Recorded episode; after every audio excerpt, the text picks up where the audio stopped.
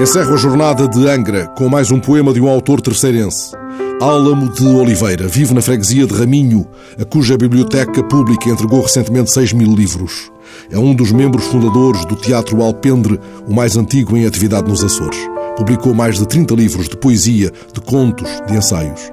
Escolho para os sinais de hoje o poema Mar com um Poeta Dentro. O corpo da ilha não tem nome próprio de quem se rodeia de orvalhos antigos. Quando navega, não tem rumo nem destino. No cais, a penumbra branca desce sobre a viagem adormecida. Desconhece-se que poeta foi ver o mar por dentro. Mas sabe-se quem gratificou com sonhos os muros da solidão.